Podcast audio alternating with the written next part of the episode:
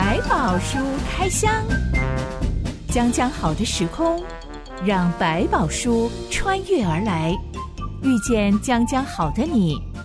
欢迎收听《将将百宝书开箱》。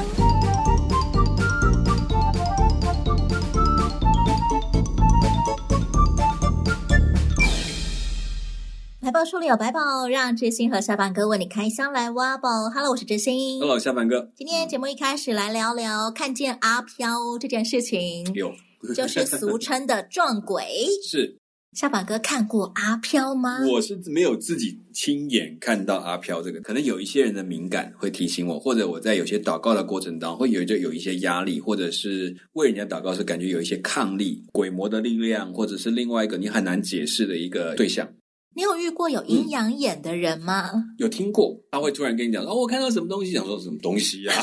完全没有概念。我身边有基督徒朋友，从小随时都可以看见阿飘，嗯，不管是白天还是晚上，不管是闹区还是没有人的废墟，是他说这种东西就是无所不在呀，对呀，而且他可以看到他们的脸孔或者是高矮胖瘦哦，嗯，像人的形象。但是信主之后，当基督徒的资历越来越长之后，就慢慢慢慢越来越看不见了。嗯哼，我都觉得为什么要有这种天赋呢？因为他从小就被吓，因为小时候。他其实分不出来，那不是真人的。嗯嗯，那些东西还会捉弄他。他说晚上睡觉的时候会把他拖出棉被里，嗯、然后就吓到他整晚哭睡不好。嗯、到底为什么会有人有所谓的阴阳眼啊？东方人的眼光里面，好像每一个人的命本身呢、啊，是不是太敏感，比较灵验的体质？在传统的概念说啊，他的命比较轻啦。所以他看得到这个阴间呐、啊、阿里不达的脏东西的。东方人的说法，哎，对对对，特别是华人在算八字，八字对对，八字太轻，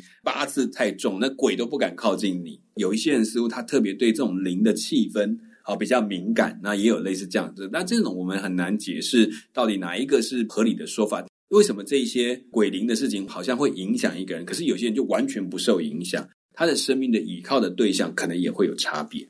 会害怕阿飘的人，嗯、通常都相信这些阿飘是能够伤害我的。就像我说的这个朋友，他说小的时候，嗯、阿飘会把他抓出棉被外面捉弄他，嗯、是，嗯、所以不管长多大了，他都还是非常的胆战心惊。因为他可能就是被欺负的对象。他形容的这些阿飘都是人的样子，人死了之后会变成阿飘吗？嗯。这点在圣经上好像没有很直接的明白，还是他们会变成什么样的样貌？在我们的观念当中，就是当这些人死了以后，如果他的灵魂没有去处，是不是就是被成恶者操控的对象？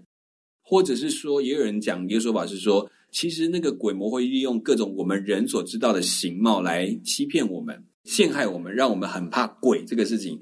怕鬼这个事情，就让他们似乎对所有的神灵都会很敬畏、很紧张。会想办法去讨好他们，比如说我们在鬼门开的时候要摆这个请好兄弟啊。其实你的目的不是真的把他当好兄弟，你只是说不要来害我们，不要来给我们制造麻烦，赶快吃吃你们就回去吧，回到你们该去的地方。尊敬的背后是想要打发他们，对，就是说，并不是真的把他当成我所敬奉的一个神明来拜。是，就是说不要给我惹麻烦，我们怕就小鬼难缠，这才是我们真正在这个祭祀的过程中很重要的一个关键，就是神明都可以得罪，大家讲道理，可是小鬼得罪了。没有道理可讲，我可能被他搞得乱七八糟的，所以我干脆就安抚他。所以其实这个都是对鬼灵当中有一个很奇怪的看见，也是在我们的社会当中去思考，是不是带来一种奇怪的价值观，就是不要得罪那些会搞麻烦的人。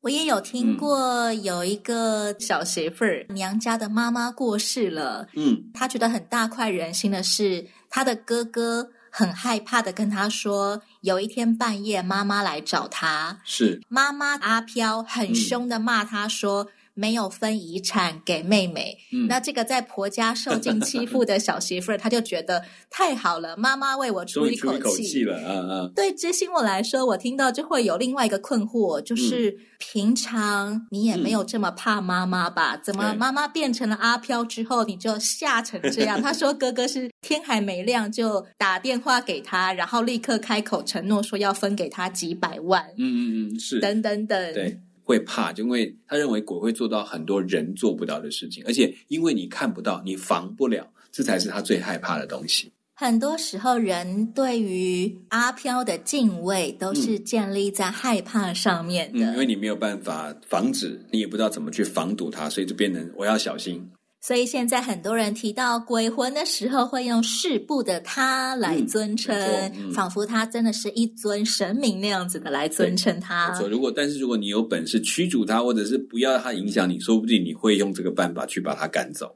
我们又要来聊聊古代的通灵大师 巴兰了。嗯、巴兰就不是那种不清不楚，所以凡事都敬畏有加。他反而是对各路神明摸得清清楚楚。嗯，就是可能在某程度，就像你讲的，他可能对神明很清楚，他们的形式或方法怎么样驱使他们去做一些事情，他都有一个规则。当然。他也让自己活在一个可以让他们接纳的范围的行为当中或生活的里面，所以这个敬畏的本身是维持这样美好的关系。当我需要请求你们的时候，你也看到我的为人，你也看到我的生活，所以麻烦你就可以看在我的面子上做一点我们希望你做的事。这种通灵大师的角色到现在。嗯东方西方都还时有所闻，而且常常会被拍成什么实境秀啊，嗯、各式各样节目啊。嗯、他们靠着服务有疑难杂症的民众来赚取报酬薪水，甚至是以此为业的。嗯，没有错，甚至可以用这个方法赚取超过他们可以想象的金额。当巴兰通到耶和华这位以色列人的神的时候，情况开始变得跟他以前通各式各样的灵有点不太一样了。嗯我们要来聊聊《民数记》第二十二章。一段音乐之后，我们来开箱。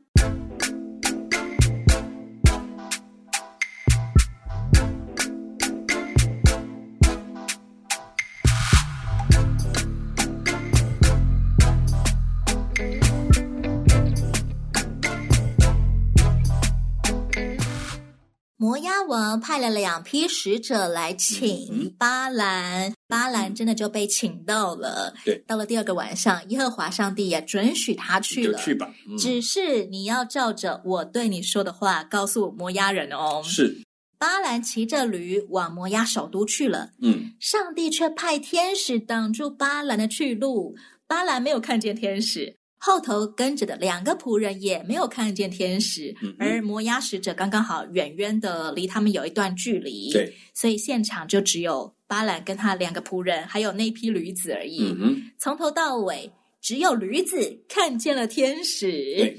那是一条葡萄园当中的小路，左右都是矮墙。嗯，驴子因为不想要撞上天使，他就往墙边靠。嗯，没想到立刻挤伤巴兰的脚。巴兰就用手中的杖去打驴子，嗯，天使又朝他们走近，驴子看左右都没有地方可以躲了，嗯，当场趴在地上，跪伏再下来，嗯，巴兰又气得打驴子，嗯，这时不可思议的事情发生了，驴子忽然开口说话，是，圣经说耶和华叫驴开口，嗯，驴子说：“我向你行了什么？你竟打我这三次呢？”嗯，奇怪的是，巴兰没有被吓到。诶，没错。如果你听到一个驴子突然开口，任何一个人都会想：这怎么回事？怎么驴子开始讲话了？我很好奇，嗯、巴兰以前该不会就会有所谓的那种动物沟通师的通灵能力吧？嗯、虽然我不晓得到底这种能力算不算通灵啦。现在有很多影片啊、电视节目会有那种帮你家宠物。沟通的那种沟通师，夏马哥，你觉得他们算通灵师吗？不能算通灵师，他们比较是从他们的经验跟动物的互动，从他的动作或者声音的一些变化，可能会比较能够体会他们的动物的情绪，这倒是会有，我觉得这是可能，但那应该不能算一种通灵术，但是也有一些偏向这个，他似乎就是连他里面心里面的完整的话都能够说出来，那就比较是，我觉得就比较奇妙一点点。这种状况我就不熟，但是不晓得他们是用哪一种方式。但我知道有一些是从他的动物行为去观察，然后他很会听嚎叫声啊，可能都会有些微的落差，然后去理解动物的感受，然后去测试，应该就是这样，然后去试试看，哎，真的就是类似的讯息。有一次我就看到一个宠物沟通师，他在服务客人的时候，嗯、他就抱着一只狗狗，嗯，他就问主人说。你们家以前是不是有四种零食？嗯、因为狗狗说：“为什么主人现在都只给我吃两种零食？以前有四种的。嗯” 主人就回答说：“哦，对对对，以前有四种。那现在太麻烦了，我们就只买两种。OK，沟通师代替宠物传达的意思是，想要像以前那样子有四种零食可以吃，但是主人没有钱怎么办？这种是另外一个问题了。不可思议的能力也会让我觉得哇哦！对，就像你讲，它是不是真的跟灵界可能？我我觉得就很难说了，说不定真的有这么一点味道。所以他们知道很多很多的细节跟过去。那这种到底好不好？我觉得见仁见智。也许并不是一个很好的方式。虽然你好像知道你的宠物的想法。但是这是不是最对的？甚至你问题就解决了吗？就像我刚刚讲，我就是没有钱给你吃四种，不然你要怎样？对不对？但是狗就不喜欢他们了嘛？会找上宠物沟通师的主人，通常都是非常宠爱宠物的，非常注重我的宠物到底想说什么呢？对，其实这就是我们在讲说，你到底需不需要知道这么多？甚至这样子的知道，就真的比较好吗？我觉得很难说。小法哥，你觉得巴兰很有可能以前就听过？驴子开口说话吗？对，我觉得他可能有类似的经验，不过说不敢说是驴子说话，可能跟神灵当中也有类似像这种动物的形态。但是我真的觉得，但还是太神奇。对他来讲，他似乎一点都没有害怕。可能有一个很大的原因是来自于他的愤怒胜过了这些问题，气到了极点。我管你谁跟我说话，我就是生气你，你活该，你该被我打。你这个死驴子，你竟敢弄伤我的脚，现在又不让我往前走，你是不想活了吗？我打死你！嗯、对，气到一个程度，驴子开口讲话，他竟然无动于衷，哎，一时可能都没有警觉。可是我觉得这应该也让他开始，让他去想到，等一下，到底为什么驴子要跟我说话？为什么上帝容许驴子跟我说？我对他来讲，我相信他觉得上帝要做任何事都是可能的。为什么要让我的驴子开口说话呢？巴兰不止没有被吓到，还立刻理直气壮的回话说：“你戏弄我，我恨不得手中有刀把你杀了。”嗯，驴却继续说：“我不是你从小时直到今日所骑的驴吗？我素常像你这样行过吗？”巴兰就默默的说：“没有。”这时，巴兰才终于看见天使了。嗯，我们真的无法理解他前面的视力到底是出了什么问题。他不是以通灵著称的吗？没错，一向能够通到各式各样的神灵的，嗯、结果还比不上一头驴子的视力。驴子的眼力都看到天使了，嗯、巴兰竟然没有通到有天使站在前面。在这个议题里面，当然也用这个故事，可能也。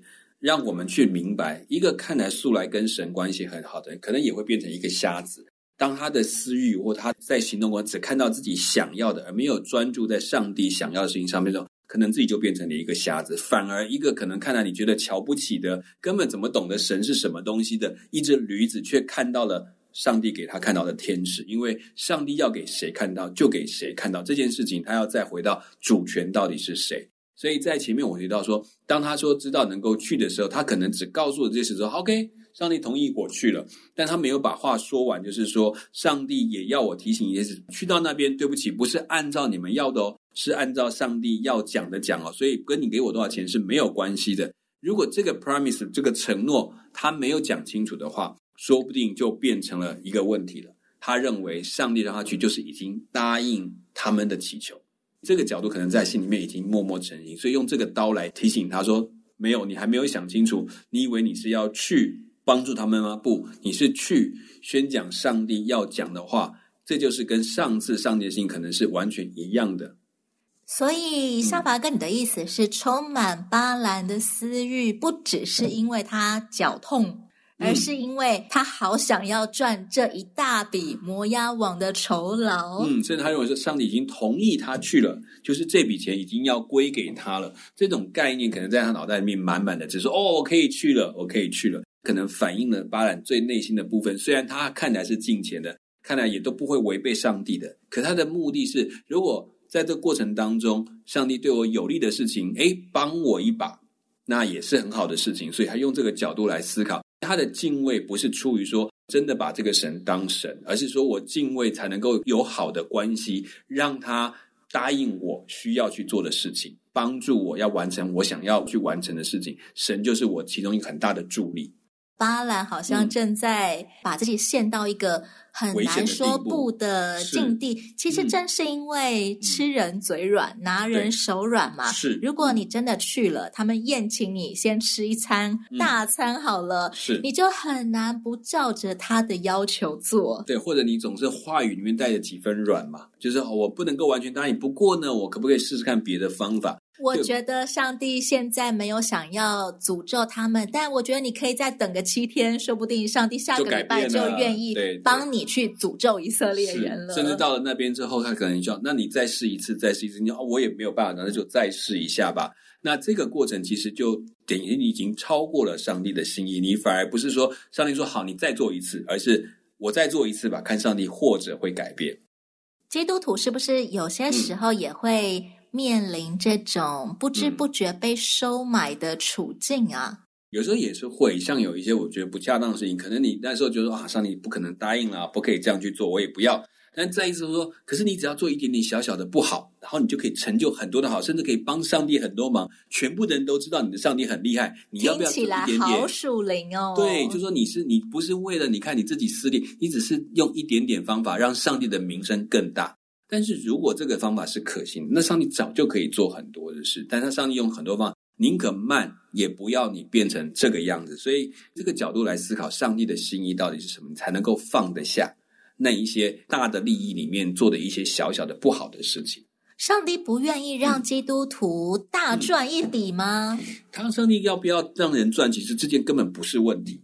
但这重点是，上帝希望让你透过这样的过程当中呢，让你认识什么是上帝。让你心中更尊敬的把上帝当上帝，这件事才是重点。如果只是为了要做一个很大的事业，对不起，上帝要做大事业太容易了。但他不要的原因，甚至不急的这样子就完成的原因，是因为在参与工作的人，我们也在被上帝塑造。所以，上帝盼望透过这个过程，让我们更认识他，更相信他，别人才能透过我们对上帝的信心，看见那个真实的上帝，而不只是一个有求必应的神。小胖哥，你觉得为什么这一次？嗯上帝不要巴兰去，而他阻止巴兰的办法，竟然是 叫驴子开口说话。我，我觉得有时候我们的任性，上帝说好，那你就去吧。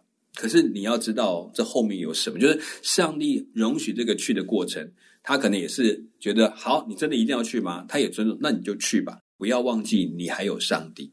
只是你要面对比较大的压力，就是他把他自己摆在那个地方，又说他不能越过上帝的命令，然后别人又认为你可能会按照我希望的讲，结果突然讲出来跟我们想的不一样。我说了，巴勒这边是带着摩押的军队的，哎，搞什么？我叫你来，你没照着我讲，来一刀给我把脑袋砍下来。这时候你还要不要照他的话讲，还是你要照神的话讲？他是太有自信，嗯、绝对不会掉脑袋吗？嗯，我觉得这就是一种可能，就是你要去问清楚了，就是自己心态到底在想什么。也许说我不想去，他们逼着我去，好，那不一样，那上帝为你负责。可是呢，这时候是你已经告诉他们说，我去就是这个样子，你们还要我去吗？那才能保护你自己。但是似乎他没有把话讲满，所以看起来。这下去到现场，你就得冒着必死的勇气说：“我就算是千万人吾往矣啊！”这就是他的挑战，但也可以考验他对上帝的认识。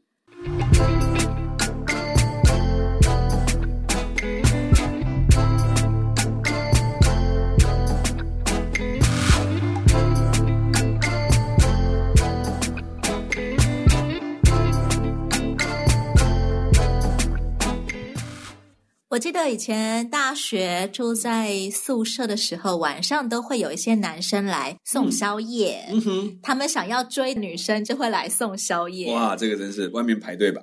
很好笑的，就是那些宵夜大部分都被对男生没有意思的女生转送给我们其他宿舍的女生们，大家一起分吃掉了。就像有吃了人家一年早餐的那个故事一样。其实那个当事人一份都没吃过，对，一收到就立刻转送给大家，谁要吃来大家一起分掉吧。是是是是对对，嗯，当中我只记得遇过一个女同学，嗯，她是怎么样都不收的，是。她的想法很简单，就是我收了他就有理由要求我要做他的女朋友。嗯、就算我不做他的女朋友，他也会要求我。那好歹我也要跟他一起吃个宵夜，嗯、或者是我要跟他一起多讲几句话。对对对对，我要出去见见他，然后要给他一些时间，他要跟我讲讲话。嗯、他觉得实在是太烦了，那不如我从前面什么都不要收。对，嗯、连很贵重的生日礼物更不能收，什么昂贵的首饰啊。其实你拿人家的就手短。其他的女生们，我们看在眼里都会觉得哇，那看起来好贵哦，那是什么？嗯、我们也想看一下盒子，打开来，打开来嘛。嗯，但是那个女生就是不要退回去，然后说我真的没有这个意思。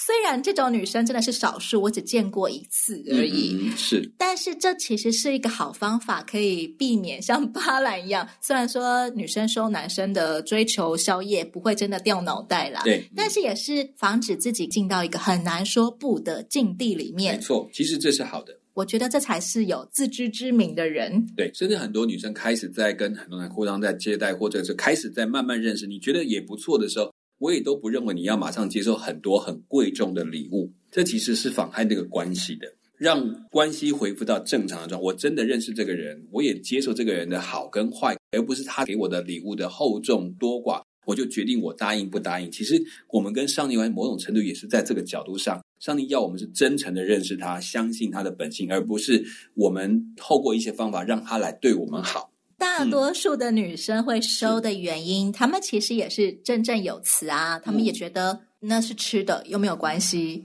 反正他送给我，嗯、我不想吃，我也送给大家。嗯，好像也在女生宿舍里赚了一笔人缘。是不收白不收，不收白收都来了嘛的概念，这样子好像也不亏啊。占一些小便宜，似乎这是人家心甘情愿。我说对，但是你要不要能跟他说的很清楚？说对不起。